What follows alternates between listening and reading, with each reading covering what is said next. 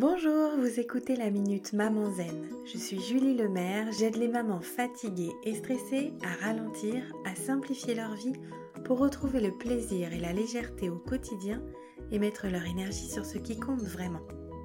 Chaque jeudi, je partage avec vous les découvertes et les outils qui ont changé ma vie de maman et qui, je l'espère, vous soutiendront dans votre quête de sérénité en famille. Assurez-vous de vous abonner au podcast pour être notifié des nouveaux épisodes chaque semaine et être bien sûr de n'en manquer aucun. Dans l'épisode numéro 63, je vous partageais que si nous n'avons pas de pouvoir sur la première pensée, nous avons du pouvoir sur toutes celles qui suivent. Aujourd'hui, j'avais envie de vous partager quelques outils pour vous aider à travailler sur la qualité de vos pensées. Premier outil, la douche de pensée. Prenez une feuille, écrivez la phrase à cet instant je pense à, et posez sur le papier toutes les pensées qui vous viennent. Même si c'est mal formulé, même si c'est votre liste de courses, même si ça vous paraît stupide, peu importe, laissez venir, posez sur le papier tout ce qui vous occupe l'esprit sans trop y réfléchir et surtout sans jugement.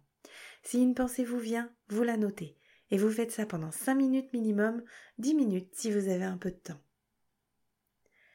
Deuxième outil, le modèle de Brooke. Prenez une feuille et commencez par décrire la situation qui vous préoccupe de la façon la plus neutre et descriptive possible. Identifiez la pensée que fait naître cette situation en vous. Identifiez l'émotion que cette pensée fait naître en vous. Identifiez l'action que cette émotion va provoquer en réaction. Et refaites l'exercice avec une pensée alternative plus positive. Prenez conscience de ce qui se passerait si vous cultiviez une autre pensée à propos de cette même situation. Troisième outil, les mantras.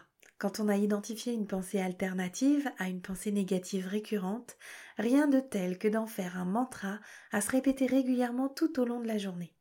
Imaginez, si ça fait dix ans que vous vous répétez jour après jour je suis nul, j'arriverai à rien, il est très probable que vous ayez réussi à vous convaincre que cette phrase est vraie. Mais en vous répétant jour après jour une phrase alternative comme à petits pas, tout est possible, il est tout à fait possible de vous convaincre du contraire et de reprendre confiance. Dernier outil, la méditation.